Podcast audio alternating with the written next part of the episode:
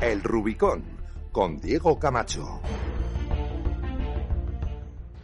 Hola, buenas tardes. Eh, otro programa más del Rubicón. Estoy en el estudio acompañado de Fausto Era y Miguel Ángel Pinilla y a los mandos Luis de Gudella eh, que hace posible este programa. Bueno, a mí este fin de semana, mm, bueno, mm, hemos conocido todo el follón que se ha creado en Gran Bretaña con el con la dimisión con la dimisión por tiempos del primer ministro británico. Entonces, bueno, eh, a mí me interesa resaltar una cosa de, este asunto y es que en su día, cuando en España eh, se cambia de régimen y se inicia en el año 75 la, la transformación, la transición del régimen eh, militar, del régimen dictatorial que había eh, entonces al, al, nuevo, al nuevo tiempo, eh, se toma como modelo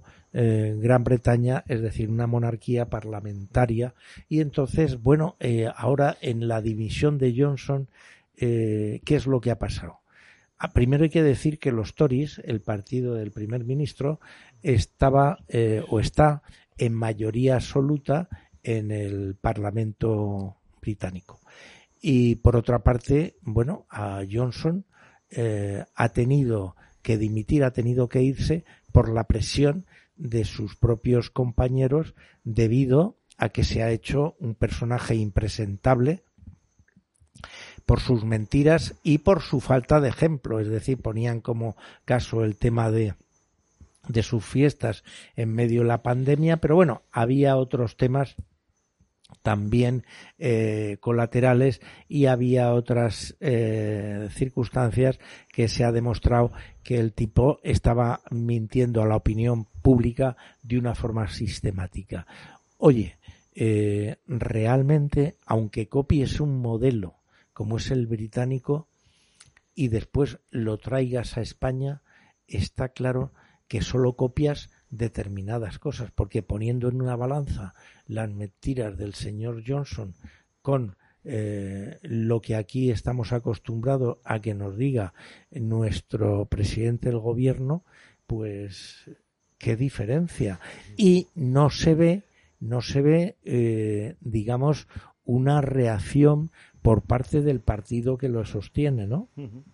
No, claro, eh, porque ciertamente, eh, aunque efectivamente se quiera copiar, pero lo cierto es que también en otros países, porque ya vemos que a, a, Boris Johnson pues le ha costado mucho esto de esto de emitir, ¿eh? o sea, se le ha hecho muy, muy cuesta arriba, pero es que aquí en España no es que se haga cuesta arriba, es que el verbo de emitir es un verbo que no se conjuga.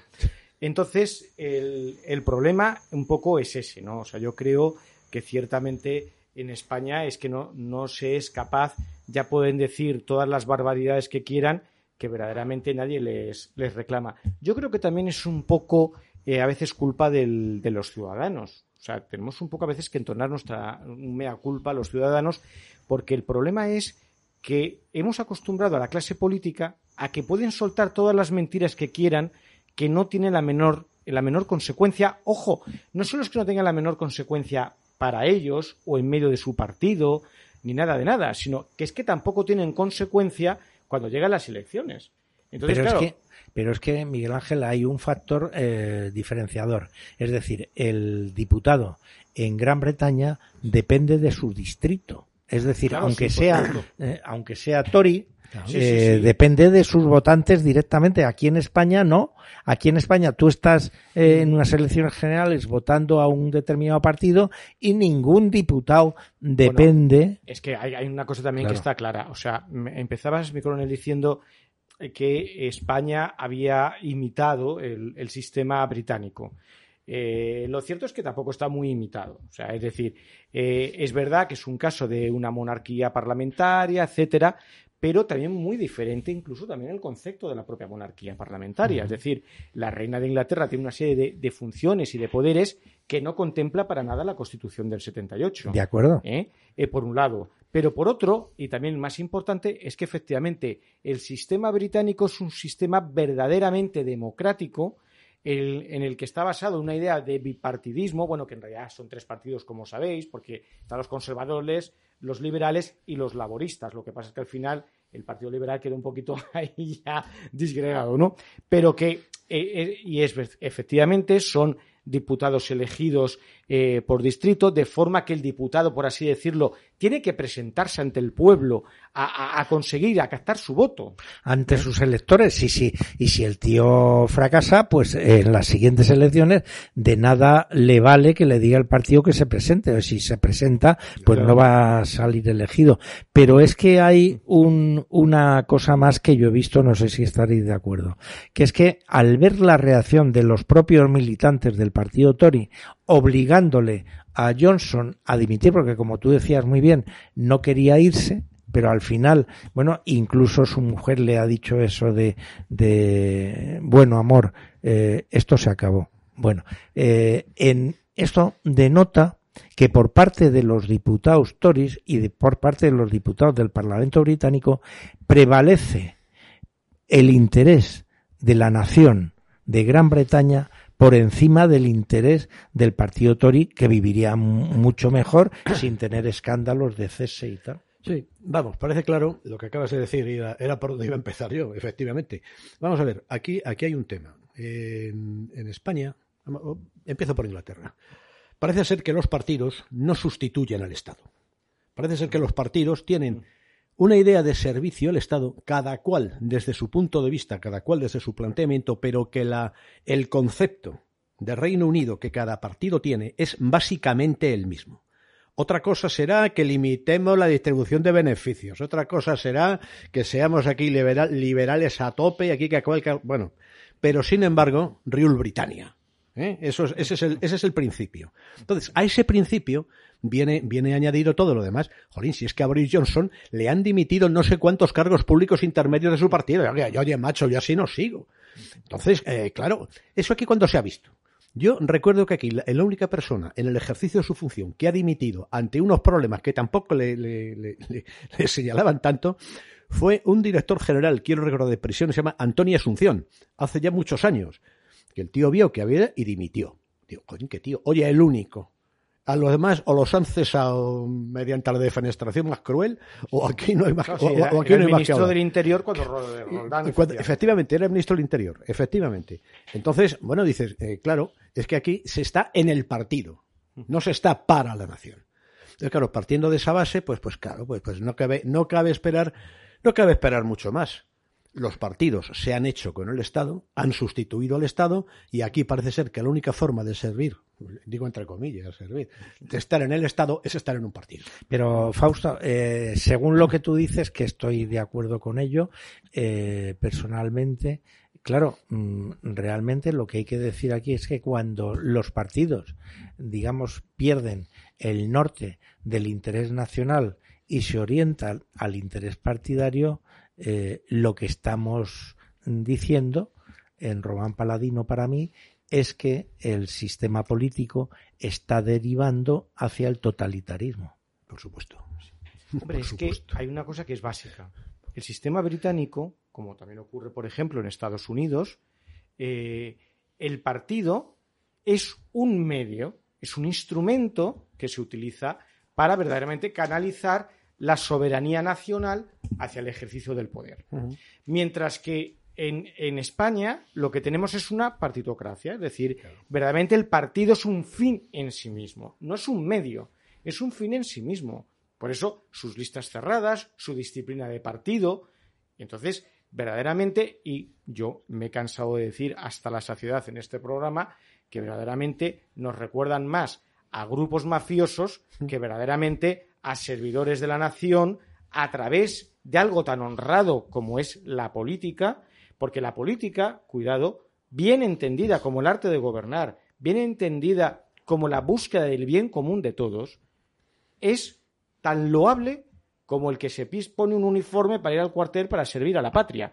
Verdaderamente, los, en el Congreso debajo de ese nombre de, o encima de ese nombre de Congreso de los Diputados, se podría también poner el cartelito que ya han querido quitar y que ya se ha quitado en muchos sitios, también de los cuarteles de la Guardia Civil, el todo por, la, patria, porque esa es la esencia. Es un espíritu de servicio que esta gente no tiene ni para atrás. Así es. Sí, eh, yo creo, os voy a recordar como cuando Pedro Sánchez eh, inició su legislatura, eh, en un determinado momento, se re- refiriéndose en una entrevista a la Fiscalía eh, General del Estado, eh, dijo, ¿y la Fiscalía de quién depende? Y, y dijo el periodista, del gobierno. Y dijo él, pues eso. Entonces, eh, dentro de esa política de desarrollar políticas en base al interés partidario, pero no al interés nacional, se acaba de producir un viaje de la fiscal general del Estado eh, por América y entonces hemos tenido noticias sin saber el contenido del acuerdo que, entre otras cosas, esta señora ha ido a firmar un acuerdo con la Fiscalía cubana en un momento, en un momento en la que se está produciendo desde hace semanas, eh, bueno, desde hace años, pero desde hace semanas se ha recrudecido la contestación al, al régimen de Díaz Canel, que es el heredero de, de Fidel Castro, en el sentido de eh, la persecución de derechos humanos, vamos, libertad de expresión, libertad de movimientos, eh, es decir, la restricción de todo tipo de restricciones a los derechos humanos. Y entonces yo pregunto, eh, ¿es que realmente al firmar ese acuerdo la Fiscalía, que depende directamente del Gobierno de la Nación, la Fiscalía General del Estado, está eh, cumpliendo un interés nacional con una nación como es Cuba, en donde se persigue todo aquello que suene a democracia, a libertad o a derechos humanos? Pues me supongo, me Sí, supongo claro. que de eso se trata, ¿no? Me supongo que, porque de, qué se va a tratar? En- ante el desconocimiento, ante el desconocimiento del texto legal del acuerdo, lo que sea, da la impresión de que esos cubanos que salen zumbando de allí como pueden, me voy, me voy para España, que ya a fin de cuentas, todo bien. Pues macho, aquí no vas a estar seguro, ¿eh? ten cuidado con lo que dices porque te aplican la ley de memoria histórica cubana y te mandan para allá metido en un avión. Bueno, como No ha hecho recientemente el gobierno español con un argelino Ah, que estaba condenado A muerte. a muerte en Argelia y entonces para un poco eh, hacerse perdonar el dislate de, del cambio de postura respecto al Sáhara Occidental, pues sencillamente lo han mandado como un pedazo de carne y si le matan pues eh, pues eh, le han matado. Entonces claro eh, esto mm, yo creo que clama al cielo que un país como España que siempre ha hecho alarde de la defensa de los derechos humanos una cosa es que tengas unas eh, unos lazos de, de amistad histórica y de relación no rota, que no se rompió con Cuba ni en el régimen de Franco, siquiera eh, por cuestiones históricas. Y otra cosa es que pases tú por la or- orcas caudinas de eh, cumplimentar unas necesidades que pueda tener un régimen que está persiguiendo la libertad como es Cuba. No, claro. No, pues eso que comentas, por ejemplo, de Argelia, eh, es es súper grave. Joder. Súper grave. Cuidado, yo ignoro este señor que habrá hecho o dejado de hacer en Argelia. Cuidado. Eh, y a lo mejor se merece que lo, que lo fusilen al amanecer. Pero hay una cosa que está clara. Conforme a la legislación española, Pero eh, a eso te iba a decir no que no podemos extraditar a una persona para que sea condenado a una pena que no está Que no está contemplada en el. Código Penal español. y aquí no está contemplada Entonces, la pena en- de claro, muerte. En el momento en que aquí no hay pena de muerte, tú no puedes extraditar a alguien que vaya a ser ejecutado. Eso es una Eso, barbaridad. eso es tremendo. Eso es, Es, anti, es eh, antijurídico total. antijurídico, eh, vulnera todas las leyes de derecho de gentes y de derecho internacional. Sí, sí, sí. Y mm, yo, quitando la falsa condena a Yamal Zugán, el cabeza de turco que se encontró para mm, condenar a alguien por los temas del 11M y se le puso a él como cabeza de turco, demostrándose que lo que sirvió de base de condenatoria eh, se reveló que había sido falso porque eh, se basaba en unas declaraciones falsas como reconocieron las testigos unas declaraciones de dos rumanas que habían declarado en falso, pagadas por la policía española. Bueno, pues esto es una cosa eh, realmente que indica muy bien el espíritu mafioso que tiene eh, este gobierno y el anterior. No, está claro, está claro que esto, que esto es simplemente una, de una inmoralidad absoluta, que esto da idea de una catadura moral. Porque vamos a ver, yo comprendo, si yo no sé, si yo no me he caído del guindo ahora, yo sé que las relaciones entre los países, lo hemos comentado aquí muchas veces, eh, juega el interés, juega el, la oportunidad, vamos a intentar, vale, perfecto, esto es política de hechos, sí ya lo sabemos. Pero hombre, tampoco puedes, tampoco puedes expulsar al derecho, porque entonces convertimos esto en, la, selva virgen, y aquí, el, aquí podrá siempre el más bruto. Esto, esto es la idea de decir, mire usted, oiga, esto, esto no se tiene de pie. Esto, cualquier obispo medianamente normal lo hubiera comulgado el gobierno, macho. O sea, ¿esto, esto qué es? ¿Esto qué es? Esto, esto es un culmen de los perpénticos, ciertamente. es que verdaderamente lo que llegas a ver en en este gobierno, o sea, en el régimen en general, pero lo de este gobierno, o sea, ya es una cosa que dices, pero bueno, o sea, es que cada mañana, yo me acuerdo en la época, si os, si os acordáis en la época de Felipe González, era, a ver, me levanto por la mañana y era, pues, te lavas los dientes, no sé qué, te duchas, y lo siguiente era, a ver, a ver qué nuevo caso de corrupción sale, ¿no? Pues, pues, pues, ahora toca a ver qué nueva sandez, a ver qué nueva barbaridad, ¿eh? a ver qué nueva eh, patada a la Constitución y a la democracia ha pegado este señor que hay de inclino en la Moncloa. Bueno, creo que los sindicatos, comisiones obreras y UGT están muy enfadados por la subida del precio de los langostinos. ¿eh? que el langostino es la base de la alimentación de muchas personas muy finas y de, exquisito paladar. Entonces, claro, se lo suben y les hunden. Pues no lo sé, vamos a ver. Los sindicatos españoles, ya que ha sacado Diego la cosa a colación, han tenido una historia curiosísima. Yo la he vivido en parte en su día pero desde luego lo que está claro es que ya no pueden aducir. En primer lugar, ¿por qué no decís cuántos afiliados tenéis? Primera pregunta que hay que hacerles y que tenéis que contestar, queridos. No, porque claro, es que. O sea, que sois cuatro y al cabo, vale, de acuerdo. Venga, no se entienda. Entonces, ¿de qué vivís? Bueno, de la. Pero si sois cuatro y al cabo, ¿cómo vais a vivir de vuestras cuotas? Eh, de lo que os junta el gobierno. Entonces, claro, se da una, una circunstancia curiosa.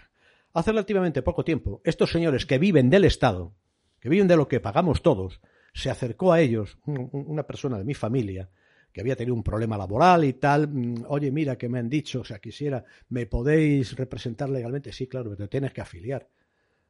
¿Cómo que me tengo que afiliar? Pero yo estoy pagando yo lo vuestro con mis impuestos, señor mío. O sea, entonces tenéis esta jeta. O sea, vamos a ver, si estáis ahí subvencionados. Por otro hay que hacer que aquí caso a todo el que venga. Así de claro en defensa de los intereses del trabajador. Porque claro, eso de los intereses del trabajador. Yo recuerdo, yo recuerdo una época mía y comparo Depende de, qué trabajador. trabajador.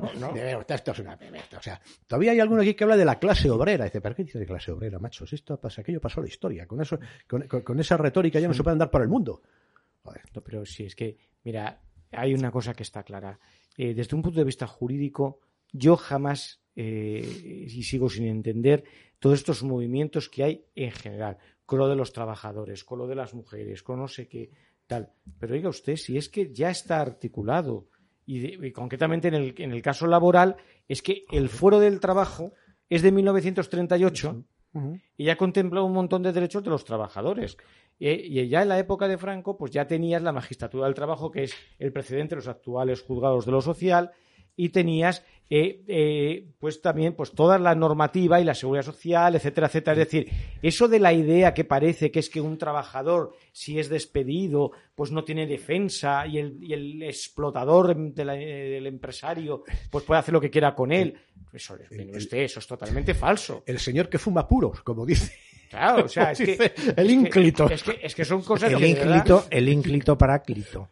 Bueno, vamos a ver, eh, vamos a cambiar de tercio porque hay un tema absolutamente escandaloso. Bueno, en España vivimos en el escándalo y en la corrupción desde hace muchos lustros, pero en fin, aquí estamos precisamente para para mm, desvelarlo y sobre todo para dar nuestra opinión. Eh, ha habido dos hechos este fin de semana, bueno, estos últimos días. Eh, uno ha sido el ataque a las autoridades durante la, procesión de San Fermín en el inicio de, eh, las fiestas patronales de Pamplona Algarada, que ha sido, según las noticias de diversas fuentes, eh, montada por eh, gente afín a, a ETA, ¿eh? Y bueno, mm, ETA ya saben ustedes que está representada en el Congreso por un partido que se llama eh, Bildu.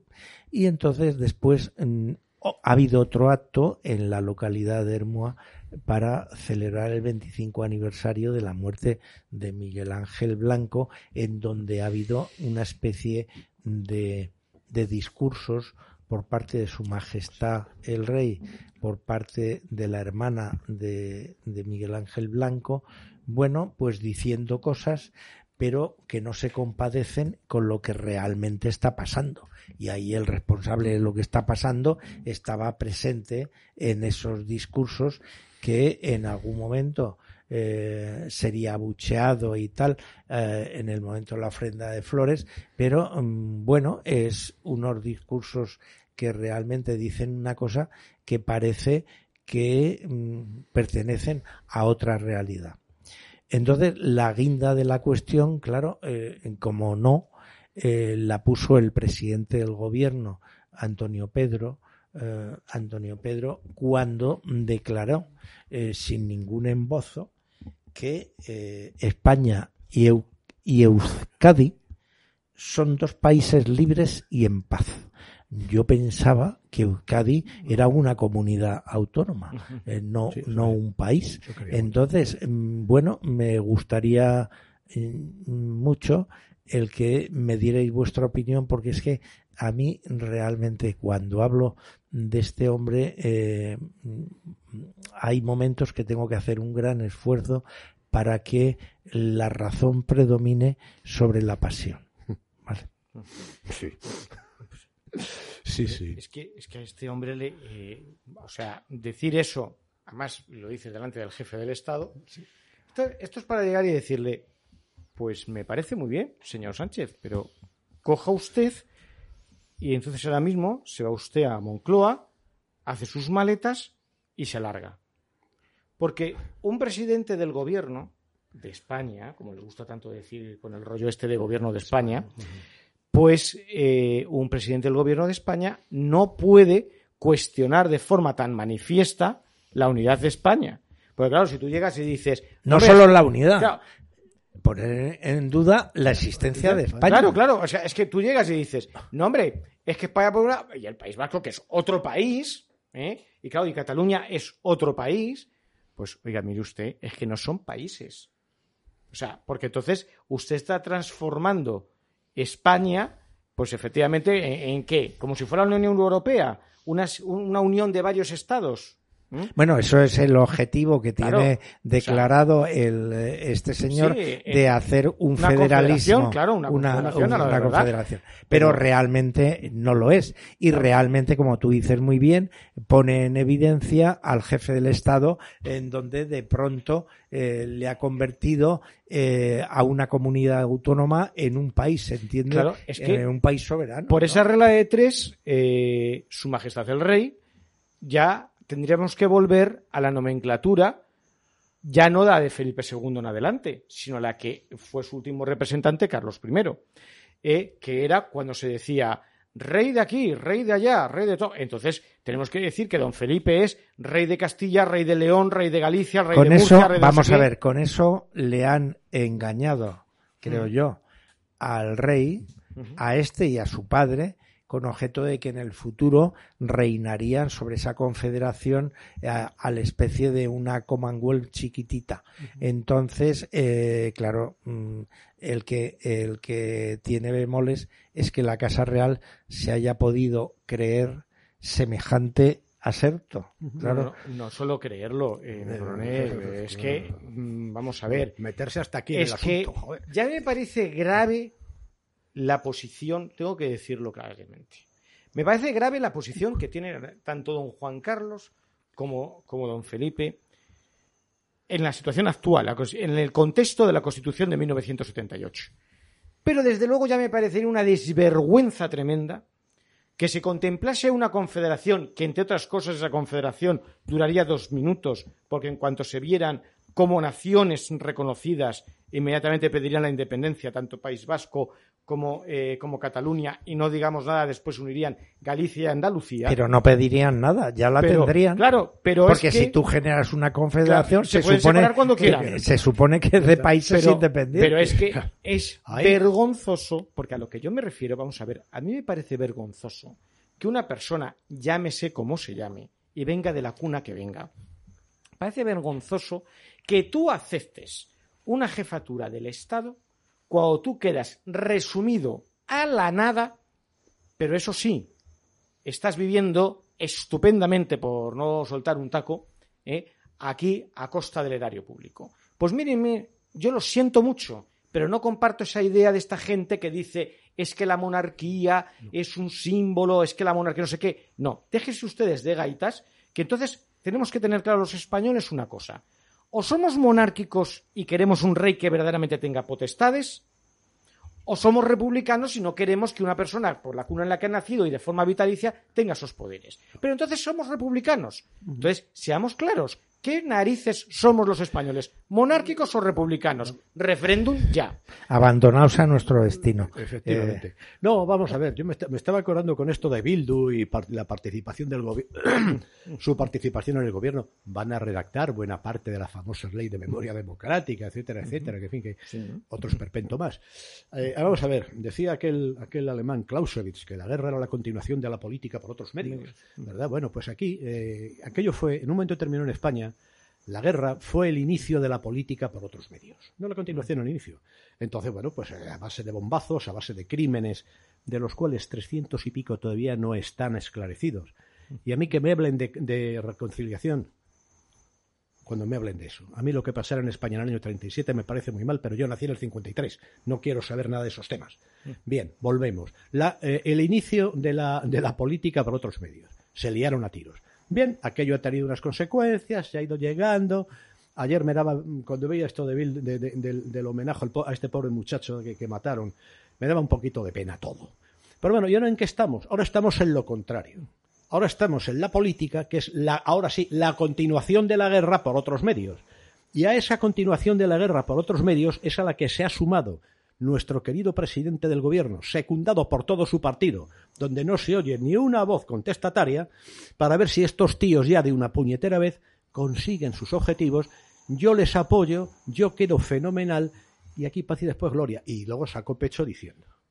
Esto es todo. Están continuando la guerra por otros medios y el continuador es don Pedro Sánchez. Claro, porque eso, eh, para los que encima te hacen después la propaganda de que se ha derrotado a la ETA, no, no se ha derrotado a la ETA. La ETA ha ganado la batalla, de momento. Es decir, la, la, mm, la organización terrorista ha conseguido, dejando aparcadas las armas, no entregadas, sino aparcadas las armas, poder utilizar los mecanismos políticos para llegar al objetivo claro declarado por, en televisión por Otegui hace semanas, que una, de una forma nítida, porque si una cosa no se puede acusar a los asesinos de ETA es de falta de claridad. Eh, ¿Con objeto de qué? De destrozar España. Eso es lo que dijo Otegui, que es el argumento estratégico de la banda. Banda que en este momento tiene la palanca de Bildu para participar en los eh, eventos de carácter político y donde es recibida en todas partes, incluso en el Palacio de la Moncloa. Y entonces, bueno, esta unión del PSOE con los terroristas, bueno, pues es eh, otra unión eh, diferente, pero que lleva a una línea directriz de otras uniones, como es la unión del el PSOE con las mafias que trafican con seres humanos para la inmigración ilegal, ¿eh? o es la unión de eh, el PSOE con esas fuerzas, eh, no solamente en, en el País Vasco, sino en otros lugares que quieren eh, declarar la independencia de su eh, pequeñita eh, región y generar una situación tipo balcánico en España, donde en vez de una nación, pues haya muchas nacioncitas pequeñas, que es la forma clara y, y estupenda para que otros países que tienen verdaderas ambiciones sobre el nuestro puedan hincar el diente eh, fácilmente. Es decir, esas nacioncitas van a necesitar una tutela de otras eh, grandes naciones situadas fuera de España y eso traerá unas sevicias y unos sometimientos económicos, políticos y sociales, evidentemente, que están por determinar pero lo que sí es cierto es que los que propugnan esa línea eh, sí van a conseguir que su cuenta corriente eh, aumente exponencialmente, porque todas estas fuerzas de disgregación lo que es evidente es que invierten dinero en conseguirlo. No, claro, efectivamente. Bueno, yo es que de todas maneras lo, lo, lo del gobierno, hombre, yo lo que me sorprende este hombre la cara dura que tiene, porque es que hay que tener desde luego más cara que espalda, para que tú te presentes en un acto de, de, homenaje a, en general incluso a las víctimas del terrorismo y es y digas, no, hombre, yo aquí estoy, pero bueno, pero oiga, que mis socios de gobierno son estos señores. Son los asesinos. Son los asesinos. Pero, o sea, estoy aquí, que, pero vamos, que ahora, ahora me voy a la Errico Taberna a tomarme aquí unos chacolines aquí con, con esto, ¿no? O sea, esto es una cosa. Sí, bueno, eh, tratándose del PSOE, eh, chacolines, pero siempre de tapa langostino. claro, por, supuesto. No, pero es, verdad. O sea, es que yo, yo de verdad. Mm, pero vuelvo a lo mismo es que dice el espíritu de Hermoa, el espíritu de Hermoa. Pues miren ustedes, el espíritu de Hermoa tendría que haber sido que el pueblo de Hermoa, a pesar de tener alcalde socialista, eh, por cierto, que no querían dejar hablar a la, hermana, de Miguel Ángel Blanco, pero el pueblo se tenía que haber echado a la calle y haber zarandeado el coche del señor presidente, etcétera, etcétera. Porque es que es vergonzoso que este señor pueda llegar y tener la cara dura de decir esas cosas y quedarse tan ancho. Pero la hermana de Miguel Ángel Blanco, bajo mi punto de vista, su discurso, aunque yo no esperaba que animara a nadie a zarandear el coche del presidente, pero para mí su discurso se ha quedado en demasiado políticamente correcto. Sí, sí claro, efectivamente. O sea, es, que, mira, es que me dice, diría el alcalde, es que mira, fulanita, te dejamos hablar, pero me dices de la Moncloa, por favor, que, intentes en la medida de lo posible ser políticamente pero el de la Moncloa es el que está aliado con los asesinos. Claro, claro, pues te digo, pero que como le he descargado, le he descargado el peso el amigo Pedro Antonio, le he descargado el peso al alcalde de Erma, que es al final el que ha tenido Antonio Pedro. Antonio Pedro, Pedro Antonio como Pedrarias en Ávila, pero bueno, pero bueno, el, en fin, sí, sí, es que... hoy que no está Luis, que es tan aficionado también al cine y tal, pero esto es como la, la película esta de, Julio César, eh, la, antigua esta de, de, Marlon Brando haciendo Marco Antonio y tal, ¿no? Entonces, y, salía, no, yo es que quiero hablar en, los, en las esequias de Julio César. Bueno, no, pero tal, a ver qué va a decir este. Claro, de repente, claro, cogió y alzó totalmente el pueblo de Roma contra los asesinos de César, ¿no? Pero es que ciertamente es que hay cosas, es decir, yo no es que anime, porque además las revoluciones no son buenas, y estas cosas tampoco en esto. Eh, y, la violencia a nada bueno lleva. No, pero, eh, pero sí la, decencia política. Es que hay veces que es que ciertamente ya llegas y dices, oiga, es que como sigamos por este caminito, claro, es que, pues claro, o sea, esto, esto es vergonzoso a lo que llegamos. Bueno, el caminito es la alianza de la Fiscalía General eh, de España con Cuba, o sea, pero ¿qué explicación tiene el gobierno para necesitar un acuerdo de fiscalía? Es decir, la fiscalía es parte de la de la justicia en España, eh, con un país que es eh, no es malo que sea comunista en sí mismo, sino en donde no se respetan las normas eh, democráticas más elementales. Aprendiendo las, las cómo, cómo, decir, cómo imponer una dictadura encubierta, ¿no? Hablando de, de Hermoa un poquito con aquello, cuando aquella vez tal. Eh, el espíritu de Hermua murió aquel día. Sí. Murió aquel día cuando la gente ya hasta las mismísimas orejas empezó a irse a por las a ricotabernas a poner las patas arriba. ¿Qué mal es la violencia? Pues mire usted, sí, sí, la violencia nunca es buena. Pero hay momentos en que la violencia es a lo que vas inevitablemente abocado, muchas veces impulsado también por aquellos que más, que más fardan de pacifistas. Por aquellos que no te dejan hablar eh, con, con el argumento de que es que mira, yo soy el bueno, macho. O sea, no digas esas cosas, por favor. Entonces, claro, aquello Bueno, vamos a hacer una breve pausa y volvemos enseguida. Claro. ¿Cuándo?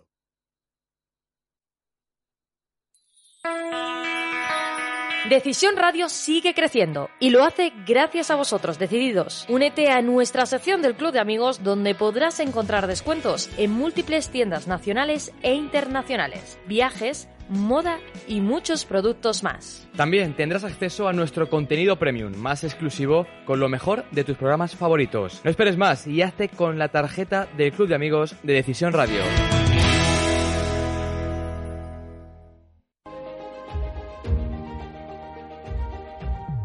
Diplomatic World Magazine, el nexo de unión entre diplomacia y empresa, con un desarrollo online y offline sin precedentes. Revista más progressive web app, la aplicación mensual actúa como punto referente en internacionalización, embajadas y actualidad. Si quieres estar informado de las noticias y eventos más importantes, regístrate en la web www.diplomaticworldmagazine.com y recibe la revista todos los meses. Te esperamos en nuestras redes sociales.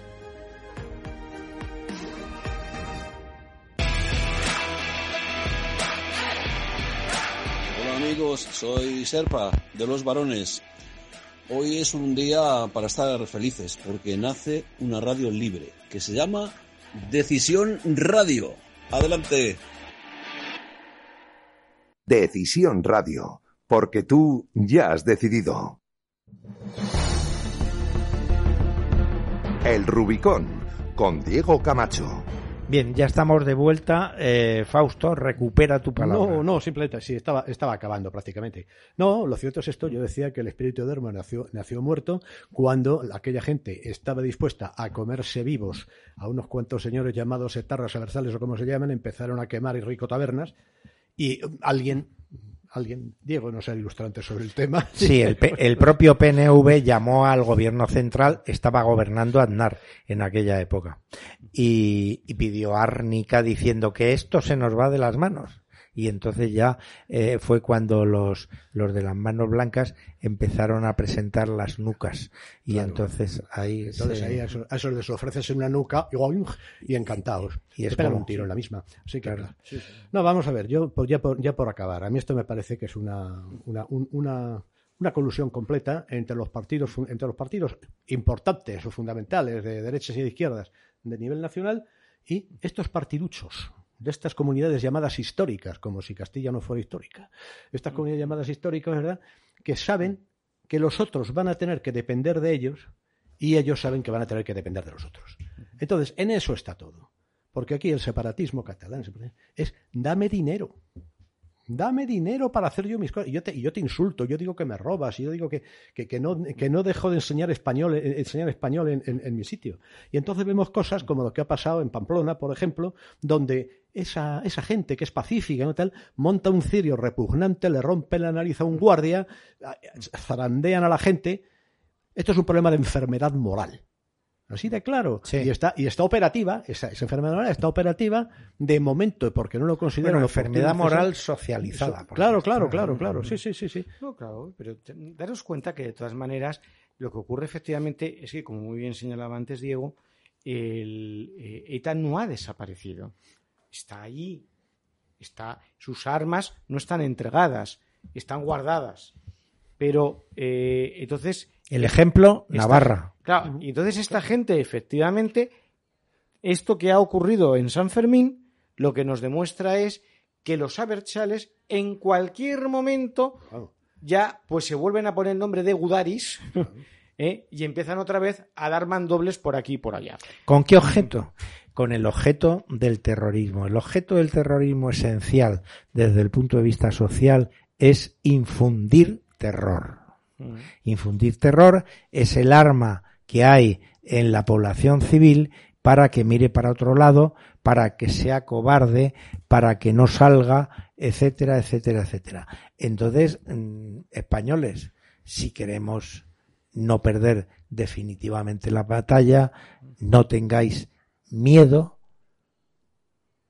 al terrorismo. Tener solo miedo a tener miedo al terrorismo. Yo me acuerdo de una canción que cantaba de jovencito, que tenía un párrafo, tenía dos estrofas muy bonitas. Desterraremos el odio y el rencor, el miedo y la pereza. Pues esa tendría que ser, esa estrofilla, tendría que ser lo, que estuviera puesto, inscrito en cualquier bandera que saliera a la calle. el odio y el rencor, el miedo y la pereza. Pero es que además, a mí estas, esto, esto que pasa con, con Bildu y con ETA y tal, eh, lo peor de todo es que se hizo además totalmente de espaldas a la ciudadanía. Es decir, eh, evidentemente esto es una. Está claro que el problema de ETA llegó a un punto en que solo tenía. Era un gran problema y, como todos grandes problemas, tenía grandes soluciones. Y solo había dos soluciones: o leña al mono que es de goma o claudicas. Entonces, es muy lamentable que el gobierno decidiese claudicar. Y el problema de todo esto es que lo hace sin contar con la ciudadanía, porque eso es algo que el señor Zapatero tenía que haber consultado a los españoles. Decía antes yo con respecto a la monarquía, referéndum ya para que, nos aclaremos qué narices somos, si monárquicos o republicanos. Pues igual ocurre con esto. Señores, hay que esas cosas en una democracia no se pueden hacer el, ni por el gobierno ni por el Congreso y las Cortes Generales. Hombre, como, Tiene que ser con referéndum. Como guinda de la tontería Zapatero, estaba declarando que ETA había acabado, había sido derrotada, había entregado las armas y antes de 24 horas le vuelan la T4 y matan a, dos personas. Entonces, pero sigue con su cara de eh, aquí no pasa nada y todo va eh, perfectamente. Bueno, cambiemos de tercio y pasemos a una situación que va a tener lugar esta semana que viene, lo comentaremos a posteriori, pero en principio eh, va a ser el discurso sobre el Estado de la Nación, discurso que venía aplazándose desde hace luego años, porque evidentemente tal como están las cosas, a ningún presidente y menos a Pedro Sánchez le gusta, digamos, el pasar revista a esto. Y ha habido una noticia que tiene eh, su gracia, en cierto sentido, pero tiene también un reflejo de lo que es la situación actual. Y es que el, el jefe de gabinete, Óscar López, le ha hecho el borrador del discurso inicial al presidente del gobierno para este para esta sesión del Estado de la Nación y el presidente del gobierno a entrar en cólera en Moncloa a grito pelado ha roto el discurso al ha echado fuera a Óscar López. No sé si ahora será el encargado del discurso Hernando, que es el, segundo que hay por allí. Pero mm, bueno, eh, ¿cómo creéis que se va a enfocar el tema del discurso del Estado de la Nación, evidentemente yo creo que lo van a enfocar desde el punto de vista del éxito más absoluto por alcanzar los primeros puestos en lo que el gobierno eh, diga, como es la, la afiliación a la seguridad social, pero sin hablar del paro juvenil o sin hablar del tema, yo creo, en este momento más acuciante, que es la eh, política energética de España que nos pone eh, después del verano al pie de los caballos. Yo creo que este año en el discurso de la Nación se va a romper la tradición de retransmitirlo por Radio Televisión Española y las demás cadenas porque se va a romper las televisiones de la cantidad de mentiras que va a soltar el pájaro este. Porque verdaderamente, claro, hablar del Estado de la Nación es que alcanza unas dimensiones muy curiosas este año. O sea, porque es que, vamos a ver, un país puede ir mejor, puede ir peor. hay veces que hay, como dijo en su día eh, Isabel II, creo que fue en el 92, ¿no? El famoso Annus Horribilis. ¿Tú crees que está entonces España en la UCI? No, no, uy, en la UCI. Estaré con un pie en el cementerio. O sea, es que esto. Está con el pie Manuel Becerra. Es que esto ya, tú llegas y dices, hombre, vamos a ver, majo.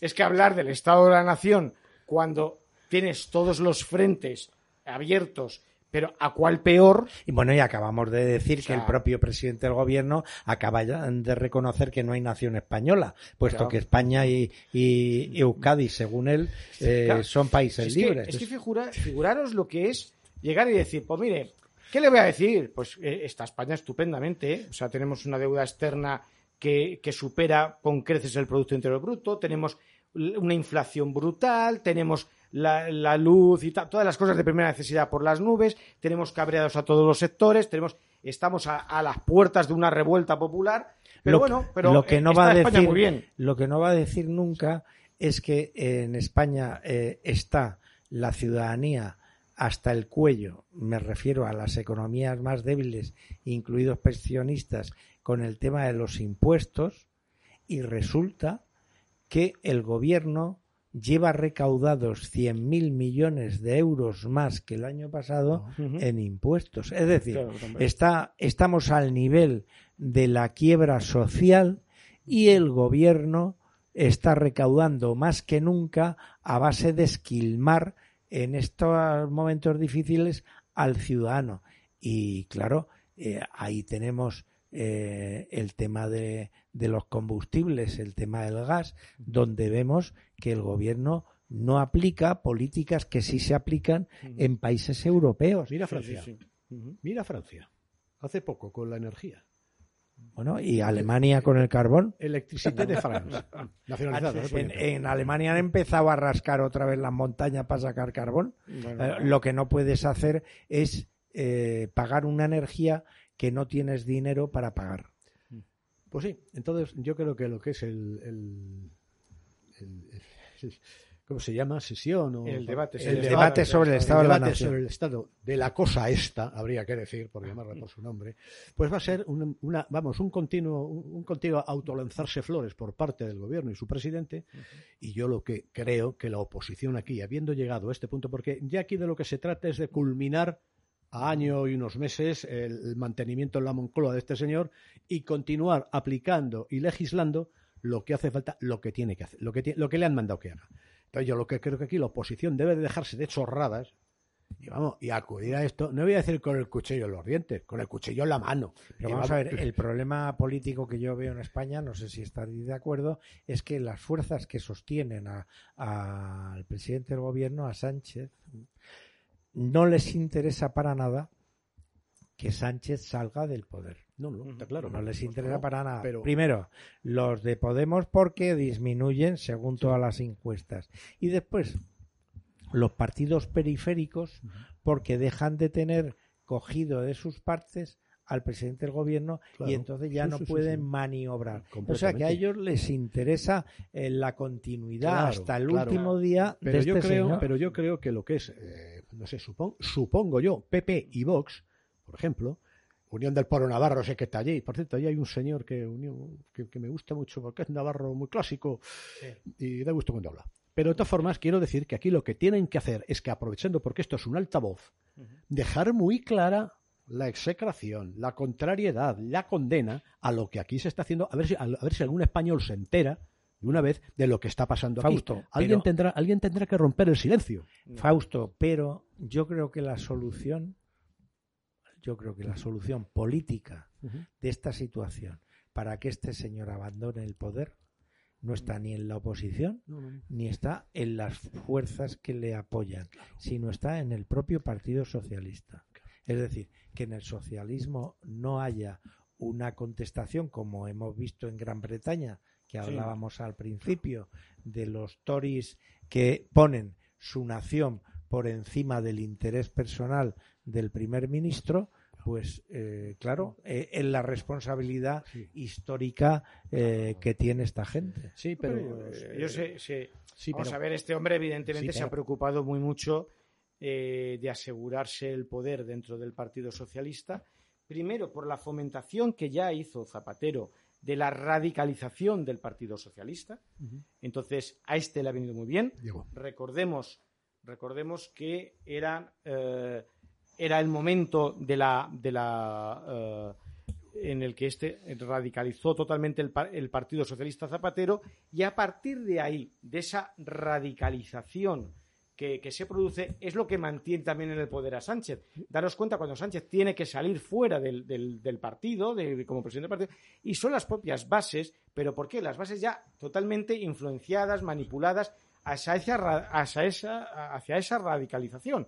Pero me consta que el ala, digamos, eh, política de, digamos, felipista, vamos a decirlo así, del Partido Socialista, no están en absoluto de acuerdo y quisieran combatirlo. Pero claro, empezando por el propio Felipe González. Lo que pasa es que este ya se ha asegurado muy mucho de mantener callado a esa línea.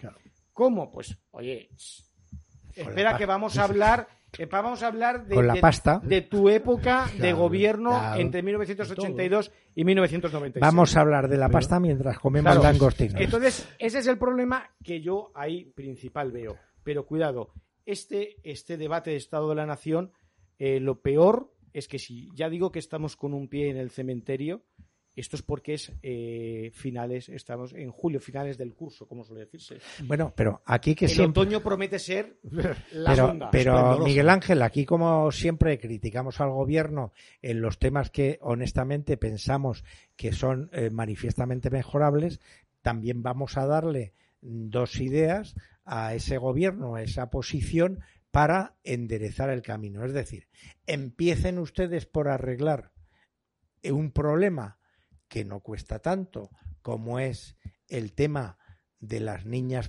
eh, tuteladas y prostituidas desde las administraciones públicas, empiecen por arreglar eso y cambien ustedes la política energética que ustedes han puesto en marcha siguiendo los pasos de Alemania en la época de Merkel, cuando se ha comprobado que por los acontecimientos internacionales no ha dado resultado, pues cambien ustedes la política energética, vuelvan a reabrir las centrales nucleares como está haciendo en Alemania y plantense el sacar carbón o ser autosuficientes en sectores en los que nunca España debía de haber sido dependiente totalmente de otros países. Pero como somos unos mandados em, a través de nuestro querido presidente de gobierno, pues estamos en esas. Vamos a ver, aquí lo que estamos viviendo es una situación, si yo no digo que la oposición vaya a cambiar nada porque se ponga muy fuerte